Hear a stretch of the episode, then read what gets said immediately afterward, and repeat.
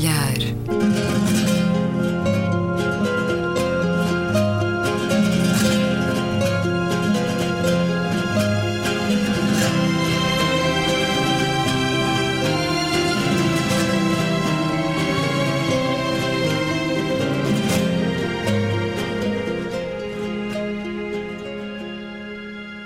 Bem-vindos a um certo olhar, uma conversa na Antena 2 com Luísa Schmidt, Gabriela Canavilhas, António Araújo e Luís Caetano. António Araújo, responsável editorial da Fundação Francisco Manuel dos Santos, autor do blog Mal Muito obrigado por estar na Antena 2. Ora, a marcar a semana nas notícias, um debate ideológico ou mais do que isso, o financiamento dos colégios privados. Critérios de ensino, tendo em conta a rede escolar ou gestão de dinheiros públicos da educação, de acordo com a portaria de 2015 que está na base dos atuais contratos celebrados, e leio uma notícia do público, cada turma financiada pelo Estado custa 80.500 euros por ano. Há cinco anos este valor rondava os 114 mil euros. Um valor que começou, portanto, a ser cortado desde há vários anos, já desde o último governo de José Sócrates, sobre as alterações que o Governo propõe. O Ministério da Educação diz que os acordos existentes, que estão em vigor desde o ano passado e que foram celebrados, tendo como longevidade cada ciclo escolar, não vão ser postos em causa nas, nas turmas de continuidade desse ciclo. Portanto, uma turma que iniciou o quinto ano neste ano letivo terá financiamento assegurado por contrato de associação até ao final do ciclo escolar, que será em 2017. O mesmo já não acontecerá com as novas turmas de início de cada ciclo, cujo financiamento passará a depender, a partir do próximo ano letivo, da existência ou não de oferta pública, escolas na região. Para o líder da oposição, Passos Coelho, o debate sobre esta reavaliação das regras de financiamento do ensino particular e cooperativo com contrato de associação não pode ser entendido entre ensino privado e ensino público, porque o que interessa é o serviço público. E, no caso de 79 escolas em particular, com contrato, essas escolas, diz Passos Coelho, fazem-no para hum, o líder social-democrata, não é só a escola pública que faz serviço público. Já o governo socialista diz que o que está a fazer é reduzir o financiamento às escolas privadas e, com isso, está a defender a escola pública. Luísa Schmidt, estamos aqui a falar de uma questão ideológica ou de uma questão, de facto, de gestão inteligente dos dinheiros públicos e da rede escolar? Eu acho que, como é evidente para qualquer pessoa de boa fé, Uh, os contratos, no caso os contratos com os, os, contratos de associação de alguns colégios privados, não todos, não é? Uh, visavam suprir carências uh, estruturais do ensino público em situação, portanto era uma situação de, de, de, de emergência e não propriamente criar uma rotina de financiamento. Eh, e, portanto, eh, eh, com a garantia de três anos do ciclo escolar que este governo, este Ministério já deu, dá tempo para se organizarem. Acho que o ensino deve ser livre. Portanto, deve existir o direito de se ensinar, de criar escolas, de lançar-se nesse negócio. Agora, estar dependente do subsídio do Estado é quase uma lógica de parceria público-privada. Eu, eu acho que isso não se percebe eh, como é que uma atividade privada eh, com acionistas, no fundo, muitas dessas escolas, não todas, porque algumas são da Igreja, e a Igreja é um tipo de ensino diferente, é o concordatário, portanto há aquela... Eh, e a Igreja é, já tomou posição, o Cardeal Patriarca... Sim, mas, mas nem todos são, portanto...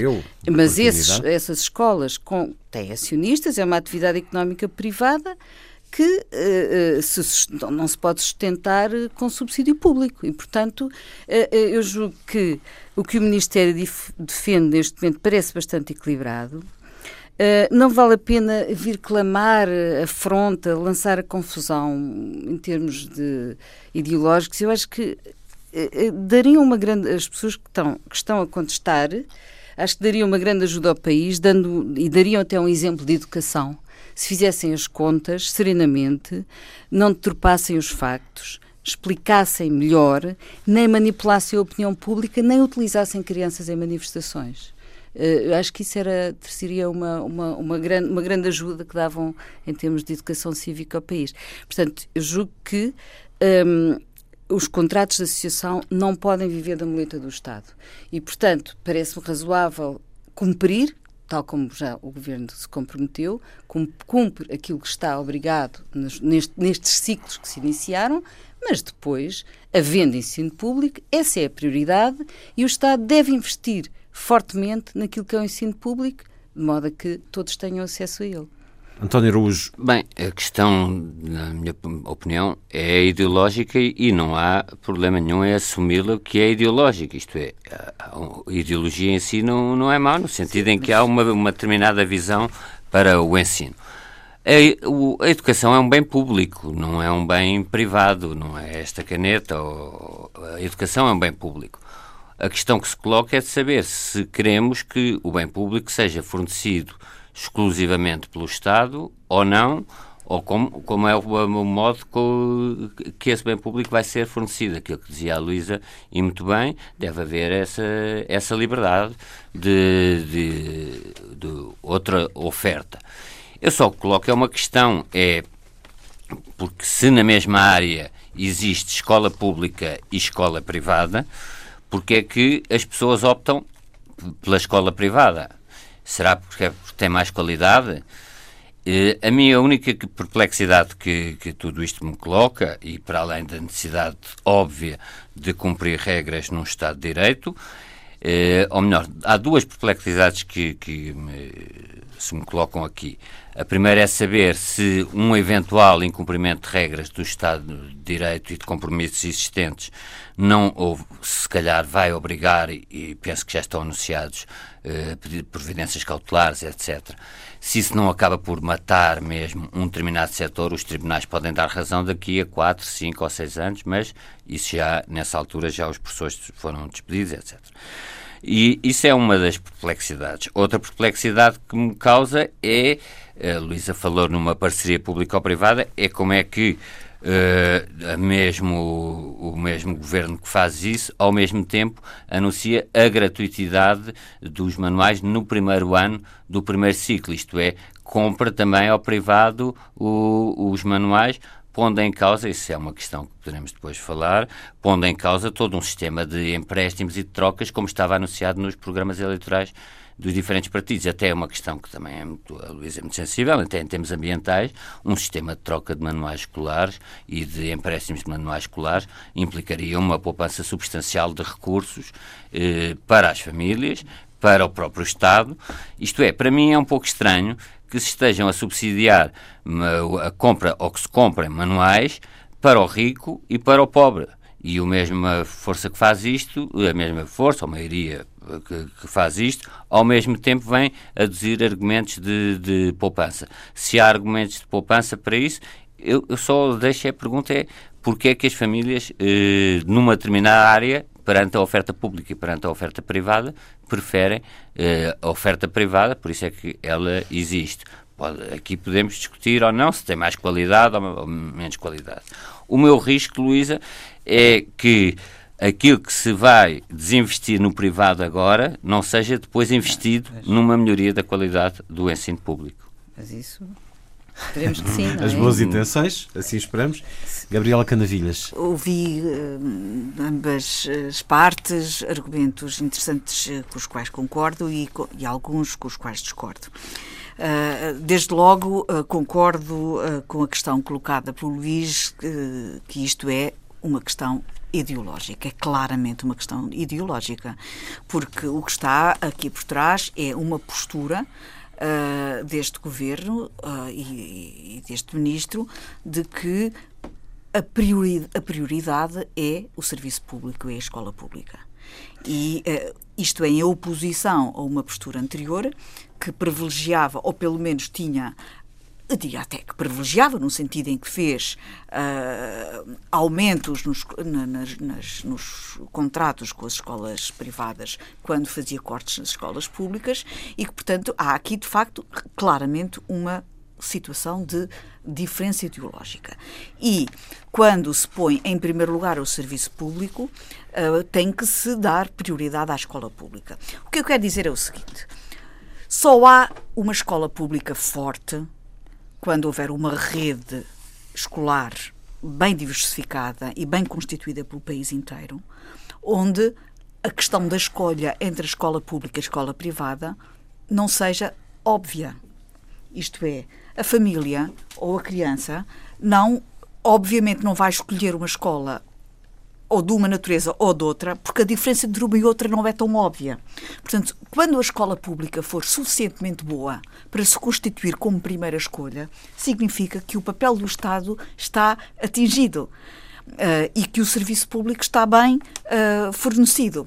E é esse o papel do, e a missão do governo: é dotar a rede pública da melhor qualidade possível e com os melhores recursos, com todos os seus recursos. Mas quando vemos os rankings a pôr escolas privadas nos primeiros é que, lugares, essa ideia dificilmente estão, chegará. E porquê é que estão em primeiros mas lugares? Também há públicas, atenção. Há públicas, mas não nos primeiros lugares. Mas estão em primeiros lugares por muitas razões muitas razões, entre elas também porque têm melhores condições. E muitas das que estão em melhores condições também porque têm financiamentos suplementares. Claro. E alguns desses financiamentos suplementares vêm do mesmo Estado que sonega esse financiamento à escola, à escola pública. E, portanto, uh, claramente uh, há aqui também uma concorrência desleal, digamos assim. Uh, para além de que é uma, uma questão, essa, os rankings é uma questão extremamente complexa de se analisar. não pode ser com ligeireza, porque envolve questões socioeconómicas das famílias, questões, uh, inclusivamente até geográficas do país, quer dizer, há uma análise mais fina que irá dar uh, uh, explicações mais, mais, uh, mais concisas sobre as razões dos rankings.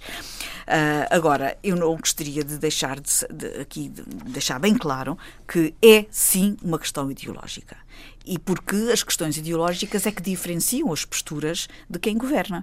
E quem governava antes resolveu privilegiar as escolas privadas. E quem governa agora e comprometer. E, comprometer. Algumas... e quem governa agora quer privilegiar a escola pública.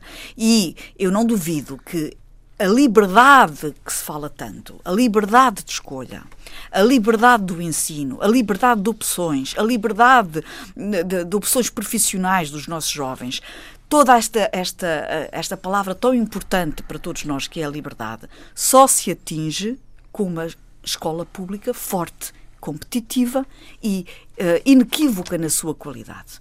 Quando tivermos uma escola pública com estas características, que no passado era assim, não se esqueçam que há muitos anos atrás a escola pública era melhor do que a escola privada. A escola privada começou a ser melhor que a escola pública. Isso depende, quando... depende de casos. Não, não, não. Quando a escola pública, aqui há uns 30 anos atrás, 40 anos atrás, hum, não competia com a escola privada dessa forma. Todos nós temos um pouco a memória disso.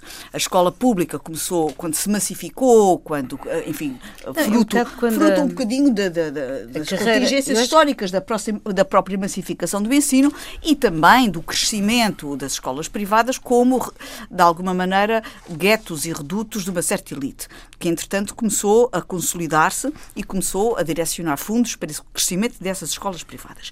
Mas.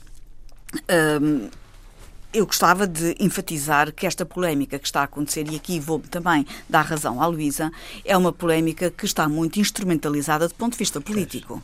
Está muito instrumentalizada, até porque a mensagem que está a passar de que as escolas vão fechar e que não sei o quê, e utilizando as crianças, é uma mensagem uh, muito redutora, quer dizer, não é isto que vai acontecer, vai haver uma diminuição de turmas, sim, no caso em que houver escola pública, os professores que não vão ser precisos na escola privada, naturalmente, muitos deles podem vir a ser chamados para para colmatar as falhas na escola pública. Quer dizer, uh, estas, estas uh, enfim, Sim, ameaças de desgraça uh, são apenas um acenar de, de, tragédia por parte dos gestores de, de, das escolas privadas que estão a, a, a, temer que há aqui um filão que pode ser diminuído. E quando eu falo de filão, estamos a falar de filão verdadeiramente.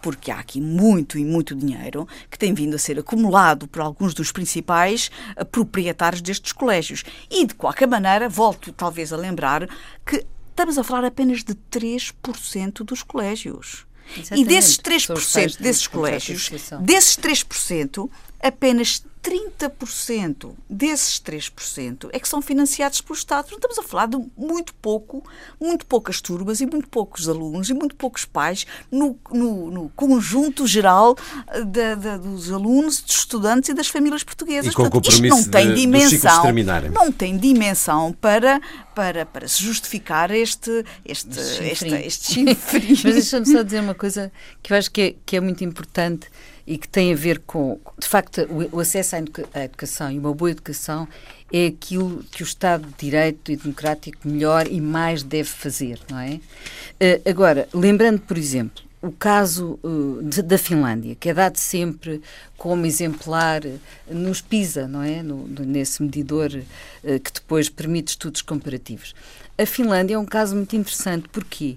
Porque, para já, pensa a longo prazo. Eu acho que aqui, na educação, tem que haver, como noutras coisas, mas na educação tem que haver pacto, uma espécie de pacto de regime e não se pode estar sempre a mudar cada vez que muda, que muda o governo, ou que muda o Ministério da Educação, ou que muda isso. E, e o que é que a Finlândia faz? Coloca a carreira de ensino, mas desde o primário, é? desde o primário até ao universitário, como uma questão vocacional.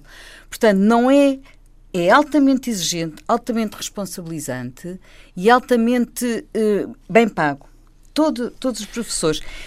Porque não é, desde a primária, não é aquela coisa, estou desempregado, vou para, para o ensino, não é? Porque foi o que aconteceu. Temos, o António Ruz dizia, é preciso um ensino público de qualidade. Isso aconteceu um bocadinho em Portugal, justamente quando houve esse boom e havia essa grande procura. Portanto, mas realmente atribuir importância à, à questão, a esta carreira, não é? torná-la uh, mais importante quase em termos até sem monetários dúvida, dentro dúvida. do Estado, desde o ensino primário. Isso leva anos, mas é isso que, vai, que, iria fazer a diferença. E eu acho que o país tem que pensar muito seriamente uh, numa questão, de, em, em enverdar por esse caminho e não é preciso inventar a roda, porque ela já lá está inventada. Bem, até agora não tem rodado tanto quanto isso, nomeadamente em termos da avaliação. Às vezes diz-se que estas parcerias, e eu concordo que estas parcerias devem continuar, sim, porque o setor privado é um parceiro importante do Estado. Mas continuar onde não dimensões. há oferta pública. Claro que sim, o mais sim. possível. Não pode competir uh, com a oferta pública. Mas diz-se, por exemplo, que, uh, uh, por exemplo, na saúde, que isto acontece, com uma, enfim, muito na, na sociedade portuguesa e que não há este problema, portanto, que, que não se justifica que o Estado Estado esteja a regredir na educação. Mas a verdade é que na saúde não existem redundâncias como existe na, na, na, na educação. Não, é não existe neste momento na saúde oferta pública na saúde que esteja vazia de procura com, sobre, com, com procura na, na, no privado. Portanto, a redundância Bem, existe neste momento é Mas na. A minha dúvida então é porque é que está, está vazia a oferta pública. Isto é, é, antes de se tomar medidas. Eh, de, Porque o colégio é oferece é transporte na carrinha, oferece ginástica com, com ginásios especialíssimos, oferece aulas de música e dança, oferece uma, uma série de benefícios. De oferece uma série de benefícios. Escola a tempo inteiro, por exemplo. E acha que, sendo com 3% dessa redução, que se vai obter os recursos canalizados para transformar os públicos naquilo que é o, com o não, nível dos colégios privados, tem dúvidas nesse não, aspecto. Isso, isso provavelmente esse não vai ser aplicado aí, mas deveria ser. Tem, o que eu estava é, a dizer em relação dúvidas. à Finlândia é deveria ser. escolas públicas no mesmo, Agora, não se no mesmo patamar de qualidade privada, que têm os colégios. Quando eu digo parceria público-privada é no sentido de quando há lucro dividimos entre nós, claro. quando há despesa fica para, para, para o Estado, não é? Portanto, desse ponto de vista é que eu julgo que tem que haver aqui uma racionalidade. Claro. Isso eu acho que sim, não é? Toda a gente, com o mínimo de bom senso, considera isto. E em relação e... a este contrassenso eh, indicado pelo António Araújo da gratuitidade dos manuais escolares no primeiro ano de escolaridade, ao mesmo tempo que se avança com este sistema de empréstimo no ensino obrigatório. Qual é a vossa opinião? Se o ensino é gratuito constitucionalmente durante uh, todo o período do ensino obrigatório, faz todo o sentido que se caminha para aliviar os custos uh, que lhe estão associados. E na verdade ele nunca tem sido verdadeiramente gratuito, porque estão-lhe associados uma série de custos Nomeadamente complementares, os nomeadamente os manuais, que chegam a custar verdadeiramente eh, verdadeiras fortunas, digamos assim. É certo que, as principais editoras queixam-se de que muitos deles têm custos bastante grandes e que é necessário rentabilizar estes custos. Eu não vou discutir isto, não conheço a fundo e, e dou como certos e como bons os números que são vinculados pelos Mas principais Já, já vamos avançar até um pouco mais nesse sentido. Agora, porquê é que se cria, também- um sistema, se cria um sistema de trocas ao mesmo tempo? Não se queria, é que não se queria. Ou, ou se Não quer se cria. incentivar ao mesmo tempo que se Não se oferece? Uh, o sistema de troca já está uh, previsto há muito tempo e, aliás, já está Há em 10 vigor. anos. Sim, e já está em vigor, de resto, Há em 20, há muitas 20 comunidades. Uh, há Comunidades pri- privadas, iniciativa juntas de, de freguesia, associações, Associações e- e- e- e- há inúmeras comunidades que têm o sistema de troca em vigor. Os chamados bancos do, do, dos exatamente, dos exatamente. Não tem chegado, não tem sido suficiente. Pois, não porque se compra a um privado, é que aqui a questão é precisamente essa tal da PPP, porque está a comprar a um, a um privado o, o livro. Eu não defendo o livro único salazarista, mas aqui está a comprar a um privado. Se compra, mata todo o sistema de- dos bancos de trocas de- de- das iniciativas que têm vindo a ser feitas, até em, em redes de supermercados biológicos que têm de, de bancos de trocas, sistemas de trocas, como aliás é praticado em vários países, vários países, da Europa faz sentido. e do ponto de vista até de, de hábitos de, eh, de- de- ambientais e tudo, isso, eh, isso é morto logo à partida se os manuais todos os anos forem comprados. E neste caso aqui houve também um anúncio que me deixou um pouco preocupado, que é eh, respeitando a autonomia das escolas, como é evidente, mas agora fala-se na possibilidade das escolas alterarem as, eh, uma parte das- dos programas, ou eh, foi uma notícia veiculada Sim, esta semana. Isso é mais isso. um argumento para o manual do ano passado ir para o lixo. Porque o professor quer Porque, seguir noutro caminho. exatamente, e portanto, se formos ver, há uma série de juntas, como muito bem disse, eh, que fazem os bancos de trocas, estão, os, muitos bancos de trocas estão cheios de manuais. Porquê? Porque há subtis alterações de metas curriculares, de programas, etc., e que os períodos de vigência obrigatória dos manuais que estão na lei nunca são cumpridos. Eu Mas há acho isso uma coisa línguas que- injustificável. Mas há mais línguas que, Não, que dizem que às vezes há influência até das próprias editoras no sentido de haver alterações para se produzir Com certeza, porque Não, é o que o não- António são está a línguas dizer. públicas Isso só- mesmo. E isso é um só- cavalo de batalha antigo do, Não, do não é um- António Araújo, que no seu, neste blog, Malomil, e em outros, eh, outras eh, plataformas, suportes, tem, tem acusado, para já, de preço exorbitante. Aponta o exemplo eh, seu, de um aluno no sétimo ano e um aluno no décimo ano custarem juntos eh, 500 mais de 500 euros. Acusa Um livro de biologia custa 40 euros. de, de terem criado os- as fichas, os livros de, de apoio de suporte, que afinal custam mais tanto, mas que nem sequer se podem comprar em separado, muitas vezes vêm juntos num, num celofane, e diz que a qualidade não deve ser lá muito boa, porque se estão constantemente a mudá-los é porque por alguma razão será. Bom, numa, numa entrevista recente ao Expresso, de há poucas semanas, responsável pela Porta Editora, Vasco Teixeira, diz que esta ideia de um sistema de, de trocas, de empréstimo de manuais escolares eh, é injusta, porque vai prejudicar os mais carenciados. Quem pode vai continuar a comprar os manuais, quem não pode vai ter de os devolver. E evoca também o impacto que isto vai ter no setor livreiro, dizendo mesmo que acabará com muitas eh, livrarias. Diz também que há muitos livros que vigoram por um período inferior aos seis anos, mas há também outros que se mantiveram durante mais tempo.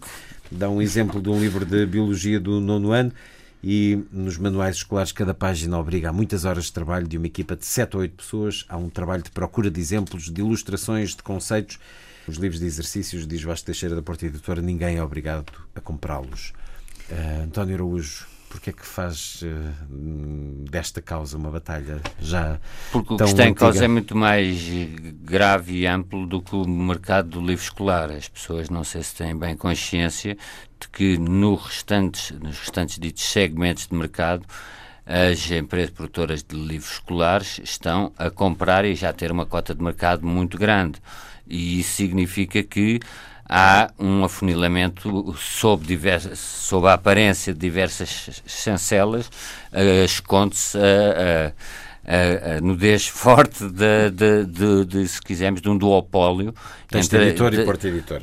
Uh, do grupo Leia, uh, Porta Editora, o que significa e isso tem efeitos nos outros tem efeitos a partir do momento em que, desde a cadeia de produção do manual escolar até à cadeia de distribuição Bertrand, que é todo do universo Porta Editora, todo esse mercado é, é, é controlado por um duopólio. E isso é, acaba por matar as pequenas editoras, acaba por ser muito. Uh, porque não conseguem colocar os livros nas, redes, nas grandes redes de distribuição e tem também um efeito perverso que é o domínio até da própria atividade criativa ou uh, editorial, isto é, uh, um autor que, uh, que se aventura fora destes universos corre sérios, corre sérios riscos. Isto é, há aqui um problema de destrução de, de concorrência, cá está, de liberdade de escolha. E, e, e não é nostalgia das pequenas livrarias, mas hoje em dia, em Lisboa, muito poucas sobram. E até é muito curioso, é quase, quer dizer, é um bocado surreal a, eh, a pensa, dizer, como, como, disse, como se diz aí na entrevista, que é são os manuais escolares que sustentam as livrarias, quer dizer, isso é, parece-me uma questão surreal. Agora, não é a primeira vez uh, que, que acontece esta tentativa de reduzir o número de manuais escolares e de retirar o duopólio. Já em 96, 97, lembro-me de o governo, então, à altura, a secretária de Estado, na tentar, ter tentado fazer isso, depois de 10 anos. Depois, depois há a história da reutilização dos manuais, desde há 20 anos. O estranho é que nunca se conseguiu. Eh, eh, e não há justificação não há justificação para que esta situação continue. Portanto, não são necessárias tiragens gigantescas, é? Eh, nem, nem, nem, se devem mudar todos os anos, é absolutamente não inacreditável. Não são necessárias? Tiragens, tiragens gigantescas no sentido em que não é preciso todas as pessoas, todos os alunos terem manuais. Há escolas noutros países onde existem, os manuais estão nas escolas. Não, sim, não nos leva... Estados Unidos estão, desculpe-me, sim, sim, nos sim. Estados Unidos as pessoas têm três grandes manuais, ficam um, e são-lhes emprestados uma coleção uh, desses três, um manual de, de humanidades, um de físico-químicas e matemáticas e outro de outra questão, em hardback, portanto em capa dura, fica uma coleção fica na escola, outra coleção está em casa. No final do ano, o aluno devolve as duas. Não tem que andar a carregá-la. Sim, por um lado, criar escoliose, evitar muitas. Não tem que andar a carregá-las. É um e, e, pronto. Agora, só em relação ao que diz eh, nessa entrevista, se, eh, o argumento acaba por ser contraditório, porque se diz que uma série de pequenas livrarias dependem do mercado do manual escolar, significa então que o manual escolar é um grande negócio pois, e não propriamente uma atividade caritativa ou filantrópica. Mais uma coisa, porque eu acho que não sei o que é que vocês pensam, mas acho que o material escolar hoje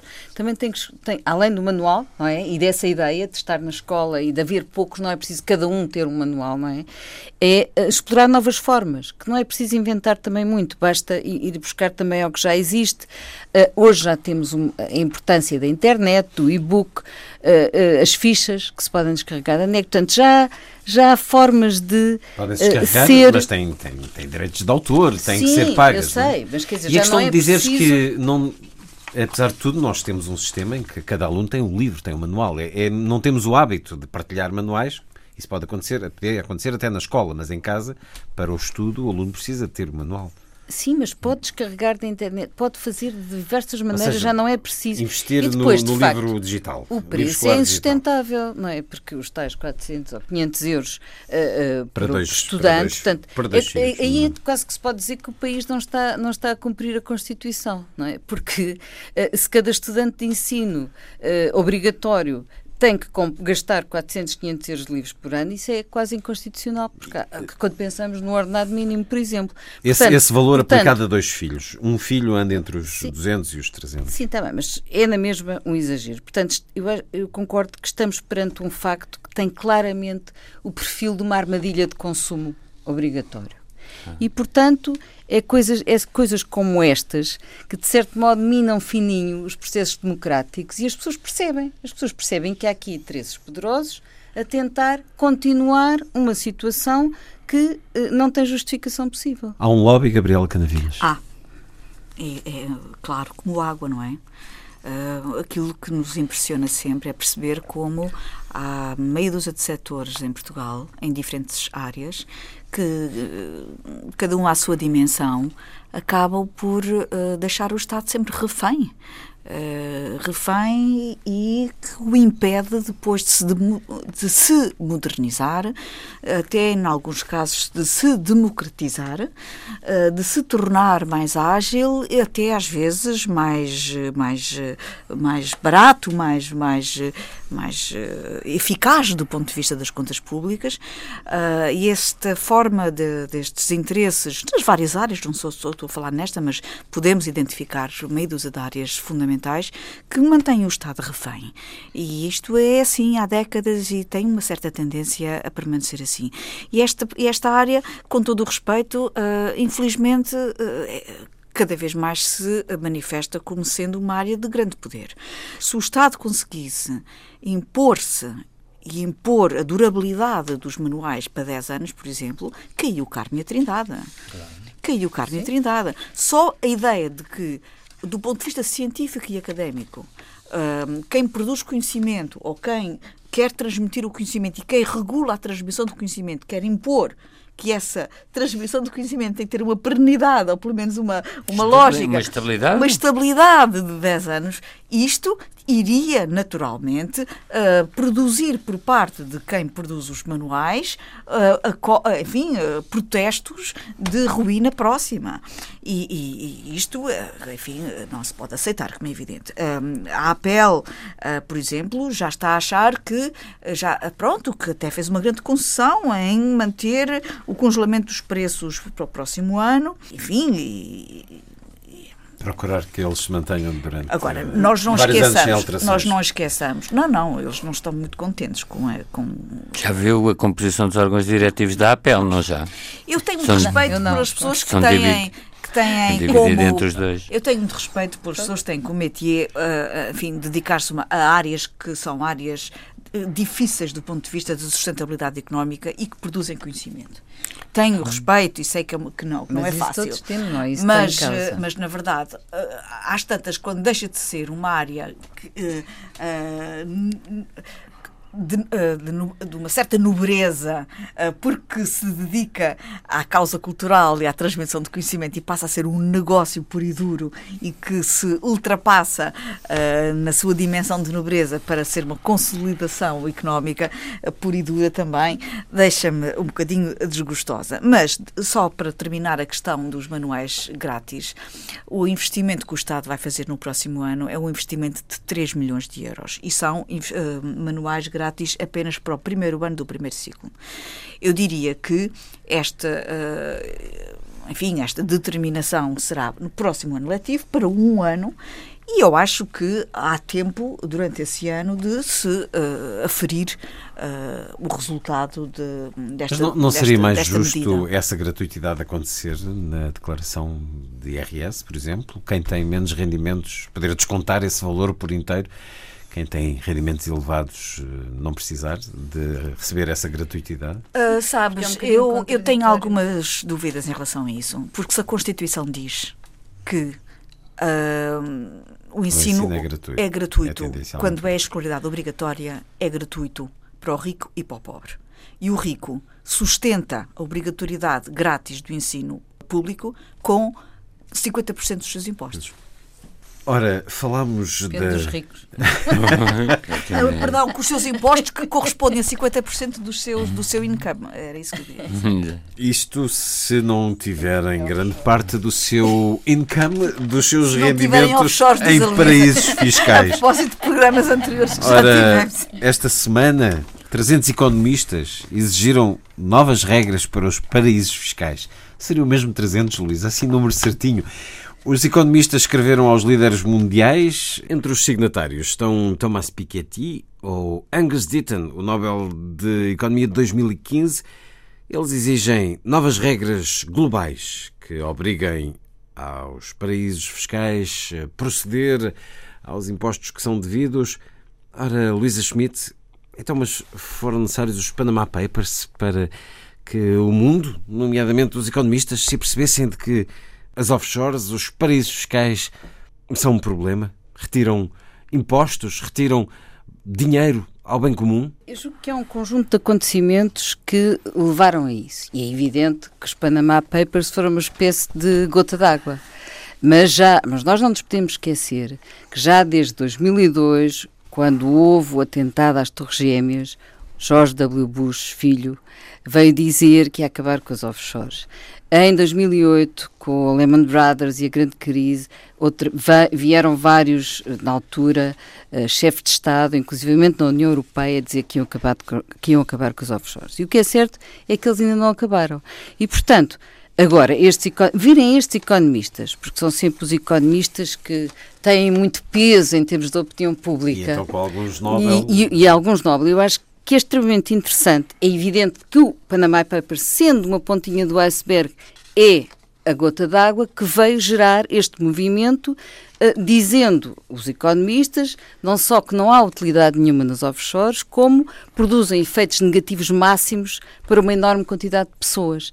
E fazem isso com números, comprovando com estudos. É? Por exemplo, uh, todo o dinheiro que sai da África daria para uh, várias vacinas, ensino, etc. Portanto, trata-se de uma batota ao sistema, ao sistema económico. É uma batota ao sistema Mas... económico.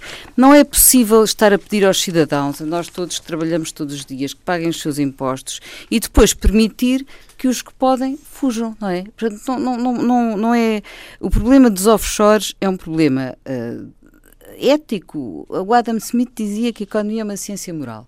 Eu acho que estes economistas estão a, a, a trazer outra vez, de certo modo, a deixar a ideia de que são só cálculos econométricos e, e estão a trazer a moral para dentro da economia. Eu acho isso que é extremamente interessante e é importante e hum, não podemos continuar a ver os nossos os nossos vencimentos, os as nossas uh, economias, as nossas poupanças diminuídas para preencher os buracos causados pelos infames, pelas infames fugas do offshore. Eu acho que é preciso dizer basta. Não é? não é possível continuar com este sistema, com esta situação. Pode ser muito complicado.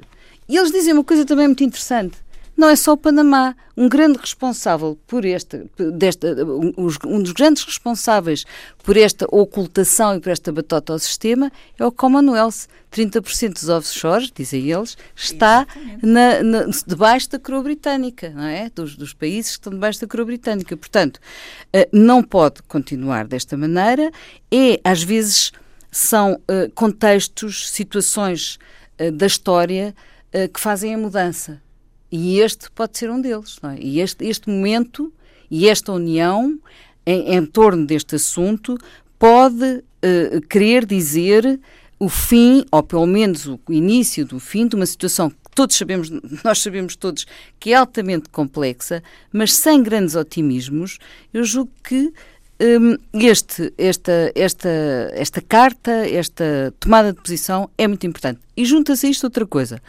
As medidas do Obama sobre transparência, também já havia, sobre transparência fiscal, que também já, já veio anunciar essas medidas, e a própria União Europeia. Portanto, estamos aparentemente a caminhar para uma solução. Isso cria-me um certo otimismo no meio. Pois, não sei, sem grandes otimismos, também. sem grandes otimismos. Então vamos aqui à secção dos pessimistas. Ora, olhando esta carta enviada, uh, dizem, por exemplo, Jeffrey Sachs, professor da Columbia University, que os ricos e poderosos controlam realmente as alavancas das finanças nestes paraísos fiscais e que os governos não querem fazer muito porque os seus poderosos patrocinadores, seja na City de Londres ou em Wall Street, estão a lutar para manter estas brechas abertas e depois não esse exemplo de África.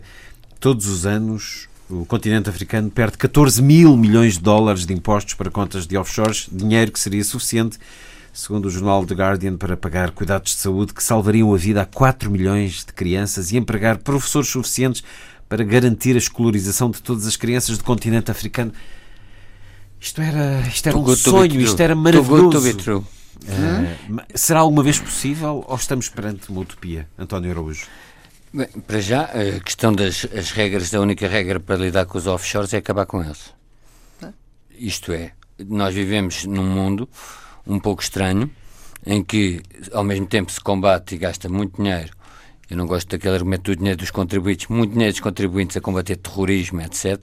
E pela outra porta permite-se uh, a existência de contas em offshores. Portanto, eu não sei muito bem o que é que é a regulação dos offshores e a única regulação que concebe do ponto de vista de transparência e de contas e, de prestar contas e, e, perante os cidadãos que não têm a possibilidade de colocar o seu dinheiro em offshores é acabar com os offshores.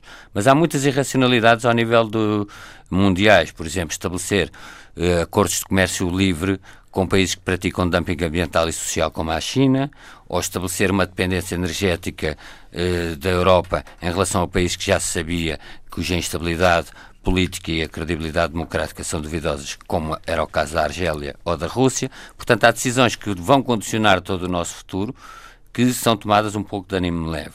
Em relação aos offshores, como digo, eh, acho que não, a sua existência só pode eh, ser justificada, não, não em termos conspirativos, mas à luz de um grande interesse, de, de, de grandes interesses que, que justificam a sua existência. Mas eu também não alinho com o discurso, desculpem agora muito populista, diabolizador. Temos que saber, quando falam em Panama Papers, o que é que são os Panama Papers. As pessoas falam em Panama Papers como se fosse uh, crime ter, ter dinheiro na, nas offshores. Eu aceito, é se é possível. Eu não, uh, não alinho muito na diabolização de pessoas que fazem planeamento fiscal.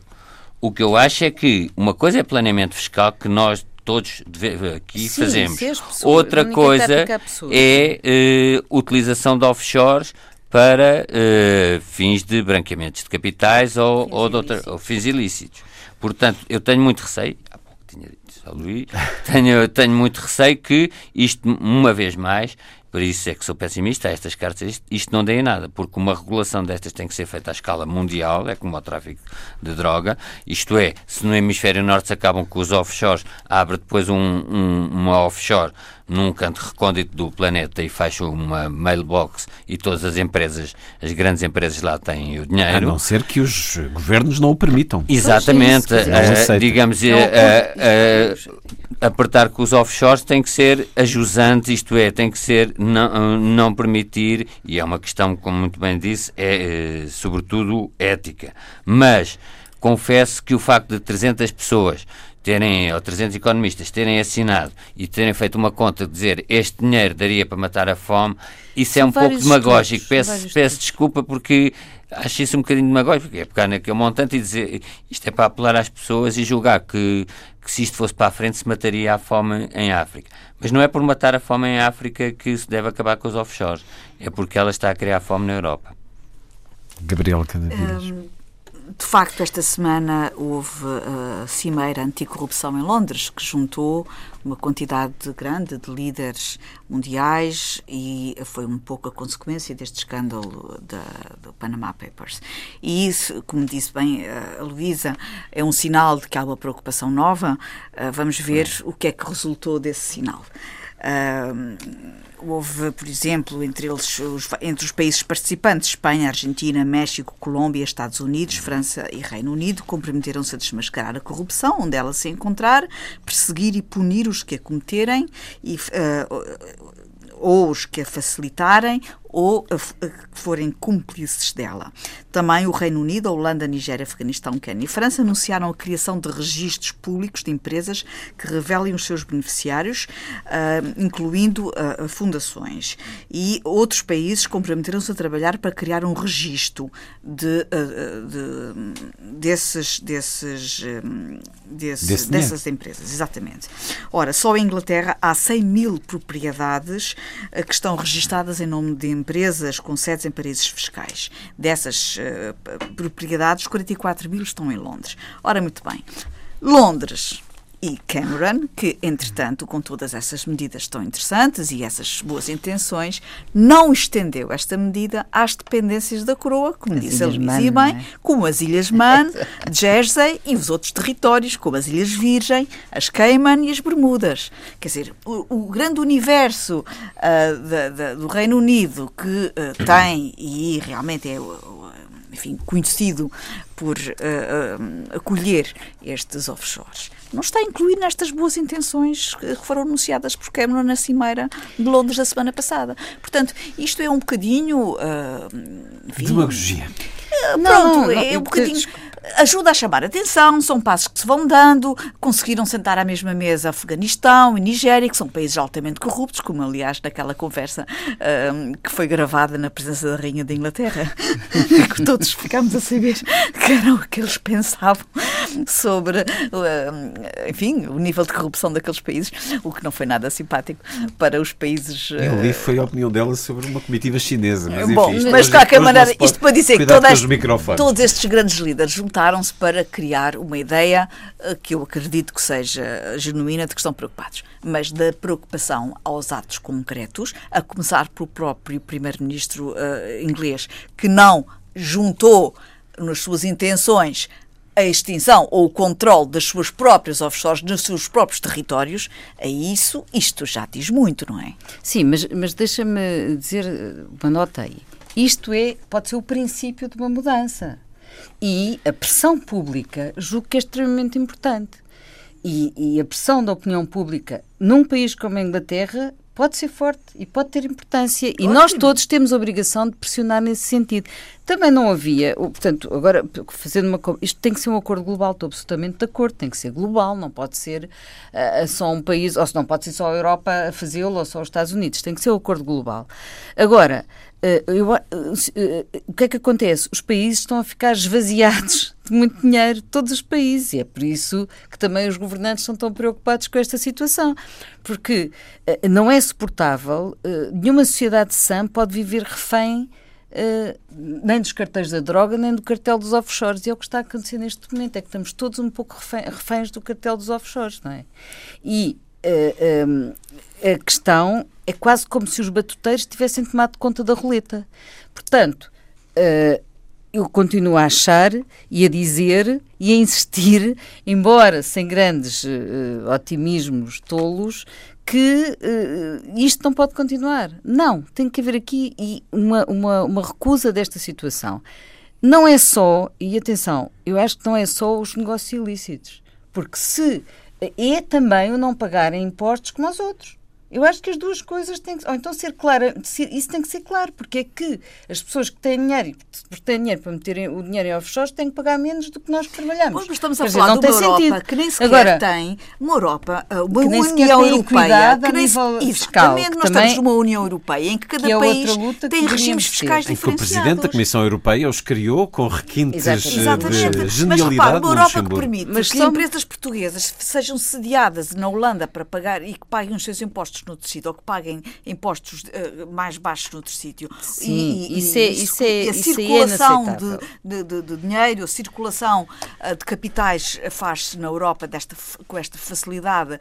É uma Europa que ela própria não está uh, minimamente motivada para combater ativamente esta, Mas esta pode problemática. estar cada vez mais. Só queria sublinhar mais uma coisa. Acho que é importante nós sublinharmos o papel que a comunicação social internacional tem tido, nacional e internacional tem tido nesta matéria ainda é um lugar tantas vezes criticado, mas ainda é um lugar de honradez, dignidade e de escrúpulo, e tem sido através da comunicação social que se tem sabido uh, uh, desta burla de que somos todos vítimas. Sendo que os Panama Papers começam a receber algumas críticas por diluírem muitas vezes os crimes daquilo que estão a divulgar juntamente com a simples referência a nomes e a empresas que estão nesse, neste paraíso fiscal, nesta empresa nessa... da Mossack Fonseca. Sim, mas isso não lhes retira o mérito de terem, uh, terem sido, ter sido a comunicação social a divulgar este assunto.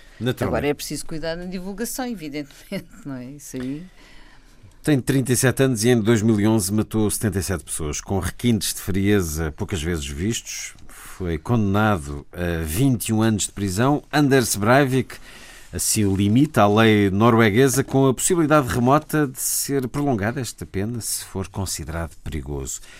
Segundo uma notícia do JN, Breivik tem, está prisioneiro em três celas que têm dois duches, duas televisões, uma Playstation, aparelhos de ginástica, mas ele queixou-se de estar colocado em isolamento ao longo dos últimos cinco anos, não pode contactar com outros presos, queixou-se da qualidade da comida e de usar talheres de plástico. E o tribunal deu-lhe razão. Gabriela Canavilhas, quais são os direitos dos monstros? Os monstros são pessoas, são seres humanos, são pessoas, não é? Um, e nesse capítulo nós não somos uh, deuses, nós não somos sobre-humanos. É por isso que o direito também. lhes permite defesa somos e julgamento todos, todos justo. iguais uns aos outros. Uh, e, e, temos que reconhecer que uh, na espécie humana ninguém é superior a ninguém.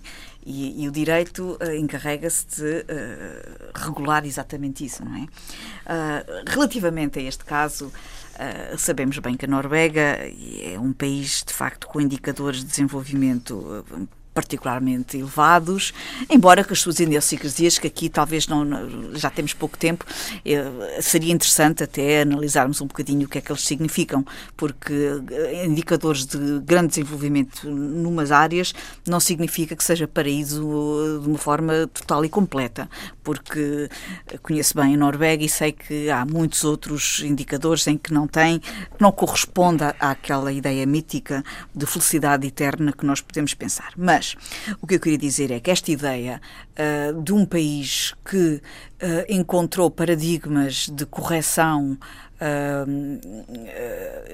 enfim equiparados uh, aos melhores valores de direitos humanos, uh, do meu ponto de vista, é correto.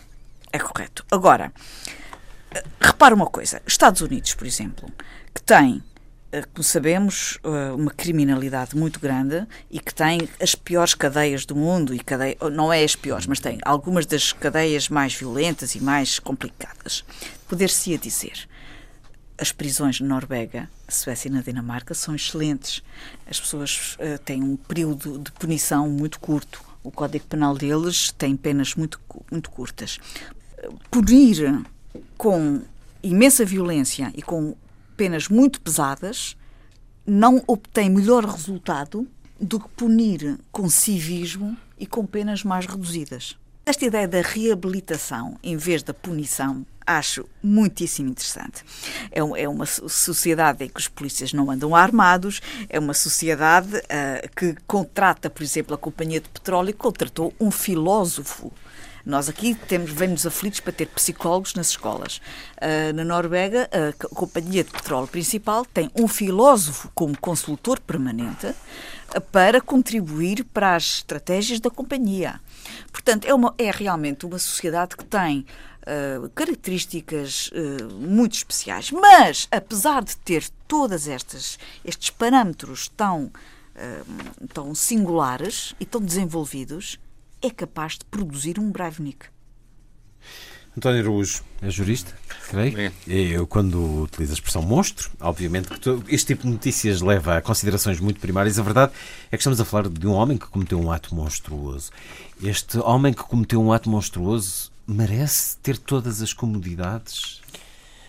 O caso do Breivik é muito interessante e sobre isso, eh, sobre ele, recomendaria um livro que chamado One of Us, Um de Nós, e eu acho que isso responde um pouco à sua eh, pergunta, porque também há um Breivik em cada um de nós quando foram exibidas imagens da prisão, a primeira vez, eh, logo a seguir ao julgamento, de certa forma, o que subliminarmente se queria eh, insinuar é que a prisão era demasiado luxuosa para o que ele merecia.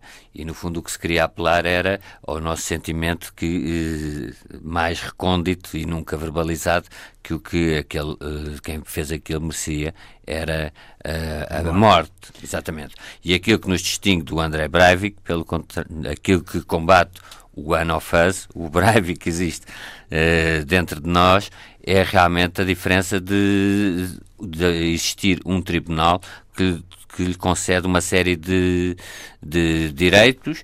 Eh, não conheço o caso e, portanto, um dos princípios é não falar. De, não conheço o caso, ou melhor, conheço bem o caso Breivik, até, se quisermos, a, a, condenação. Não conheço agora eh, esta decisão em si, eh, significa possivelmente que o Tribunal avaliou que há, confio, eu confio na, na justiça que, que, que há aplicou. justificação. Que, exatamente, e portanto não, eh, o facto de ser notícia é que prova uma perversidade que existe não no Breivik nem no sistema. No Breivik existia grande perversidade e, e, como podem ver nesse livro One of Us. Mas uh, existe a perversidade de um auditório que está para o disposto a indignar-se perante a atribuição a um monstro, entre aspas, como lhe chamou, de talheres que não sejam uh, de uma determinada forma ou pelo facto de um monstro ter uma Playstation. Mas e, portanto, a notícia uma... dá-nos noção do que é uh, a lei, do que é o sistema judicial, do que é o sistema prisional, numa realidade Mas daqui uh, a... que é diferente da nossa, que é diferente... As realidades prisionais, é importante conhecê-las. Mas se nós pensarmos daqui a 200 ou 300 anos, espero eu, eu dei já muitos anos aulas de criminologia, nós, se calhar, vamos chegar à conclusão, da mesma maneira como víamos os autos de fé e que, que era tudo bárbaro, que esta forma de tratar o crime, de meter uma pessoa dentro de uma jaula e tê-la lá, é, é uma barbárie medieval. Isto é, qual é a velha discussão sobre qual é o fim das penas. Se o fim é de reabilitar, eh, não necessariamente isso passa por ter uma pessoa presa. A prisão surge para satisfazer sentimentos das pessoas de vindicta que em si poderemos achar legítimos, como é evidente, mas há toda esta ideia de, de afastar o inimigo, o chamado inimigo da sociedade. Talvez não seja a melhor forma e, mais ainda, a forma indiscriminada de tratar os crimes com medida de prisão, desatendendo ao, ao, tipo de motivação do criminoso e até ao tipo de ilícito, em si é algo muito simplista, porque um criminoso financeiro, passar dois anos na prisão não tem problema. Eh, temos que arranjar formas de o punir, até mesmo numa perspectiva não só de reabilitação, mas até de uma perspectiva punitiva, que doa muito mais do que o mero encarceramento, não é?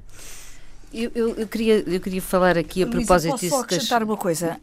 Uh, faltou aqui um dado importante. Uh, a razão principal por que o Tribunal deu razão à reclamação do Breivnik foi porque ele estava em isolamento Era há dois isso que eu ia dizer. Sim. Portanto, ele, uh, o Tribunal deu-lhe razão no isolamento a que está submetido, mas não deu razão quanto à necessidade de restringir os contactos do Breivik com o exterior e vigiar a sua correspondência, porque ele continua a ser uh, um perigoso terrorista e, portanto, uh, uh, não pode receber simpatizantes. este homem foi condenado por um crime hediondo. A prisão é a privação de liberdade, mas a prisão não é um lugar de tortura, é? E, portanto, a pena não é vingativa. E invoca aqui um artigo do Francisco Teixeira da Mota, outro jurista reconhecido, e, e, o que ele diz é muito interessante, porque ele diz que perante esta situação, uh, houve um dos os dois sobreviventes ao massacre, um deles disse. Uh, sobre esta decisão, disse: o sistema judicial norueguês funciona e respeita os direitos humanos, mesmo em condições extremas. Mas o outro, é? o outro que foi atingido cinco vezes, uma delas, uma delas na cabeça, resumia os seus sentimentos desta forma: Viva o Estado de Direito e tudo isso, mas isto é absurdo. E diz o Francisco Teixeira da Mota, na verdade, por muito que custe ao senso comum, o direito alberga alguns absurdos. Uh, e pode ser o absurdo, como ele diz, mas numa sociedade com dignidade, é? mesmo as pessoas mais odiosas, como é o caso, perante a lei não são tratadas com ódio. E essa isso é que faz a diferença. Portanto, ele fez um crime de ódio, pois bem, a sociedade não o trata com ódio. E fez-me lembrar esta decisão, não é? Que, que, no fundo, nós podemos pensar o ódio barbariza a humanidade e a sociedade humana, é? E o que ele fez-me lembrar também o, António, o Antoine Leiris, Leiris, quando a mulher dele foi vítima do, hum. do atentado do Bataclan em, em Paris, e, e o que ele escreveu é Não terão o meu ódio. E eu acho isto também muito interessante. Isto é o mundo ocidental no seu melhor. Uh, e é muito necessário hoje em dia que vemos ao mesmo tempo ganhar cada vez mais força o radicalismo uh, da direita, não é? Os nazis da Europa, do eixo Hungria, Áustria, Polónia e até já a Alemanha. Portanto, acho que uh, temos que continuar a ser Ocidente e valorizar aquilo que é o humanismo ocidental. Vamos saudar, ou se calhar chamar a primavera numa sugestão musical a terminar o programa. Antes, outras sugestões. Luísa. Sugiro que vão à inauguração terça-feira. Uh, na Galeria 111, uh, há uma exposição que se chama Os Índios da Meia Praia.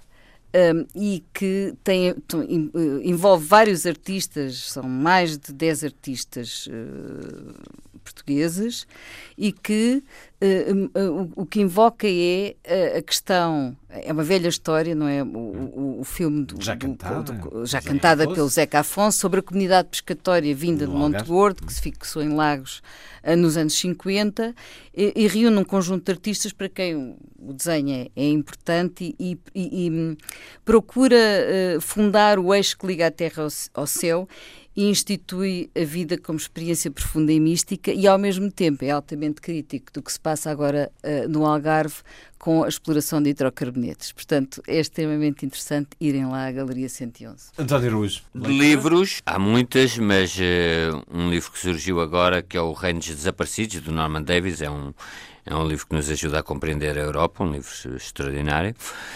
Do ponto de vista de exposições, eh, eu gostei muito de ver o Filipe Branquinho, Paisagens Interiores, na Galeria da Avenida da Índia. É um arquiteto, um artista plástico, fotógrafo, um pouco à maneira da Cândida Hofer. O que vemos aqui neste Paisagens Interiores são interiores de Moçambique, sem figuras humanas, uh, apenas a arquitetura na sua pureza e na sua limpidez é realmente uma exposição que vale muito a pena uh, na Galeria da Avenida da Índia da EGEAC. Já o Filipe Branquinho já, já esteve, já foi exposto em Portugal noutras ocasiões. Este é um trabalho muito, muito, muito peculiar e que eu recomendo vivamente. António Araújo, muito obrigado por ter vindo a este programa. Gabriela, música então a terminar. E a Primavera Ch Chamamos-la é. Primavera. Vamos chamá-la, vamos chamá-la com a ajuda do Michel Legrand e a voz magnífica de Jessie Norman, que faz aqui uma, uma experiência musical eh, menos típica nela, mas que lhe fica muito bem. You Must Believe in Spring. Jessie Norman, a terminar um certo olhar com Gabriela Canavilhas, Luísa Schmidt, António Araújo e Luís Caetano, e os desejos de uma excelente semana.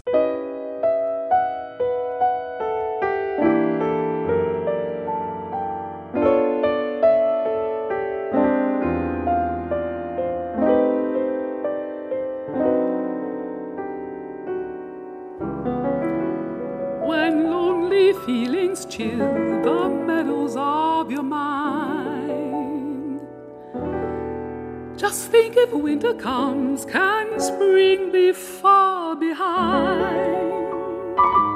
Beneath the deepest snows, the secret of a rose is merely that it knows you must believe in spring.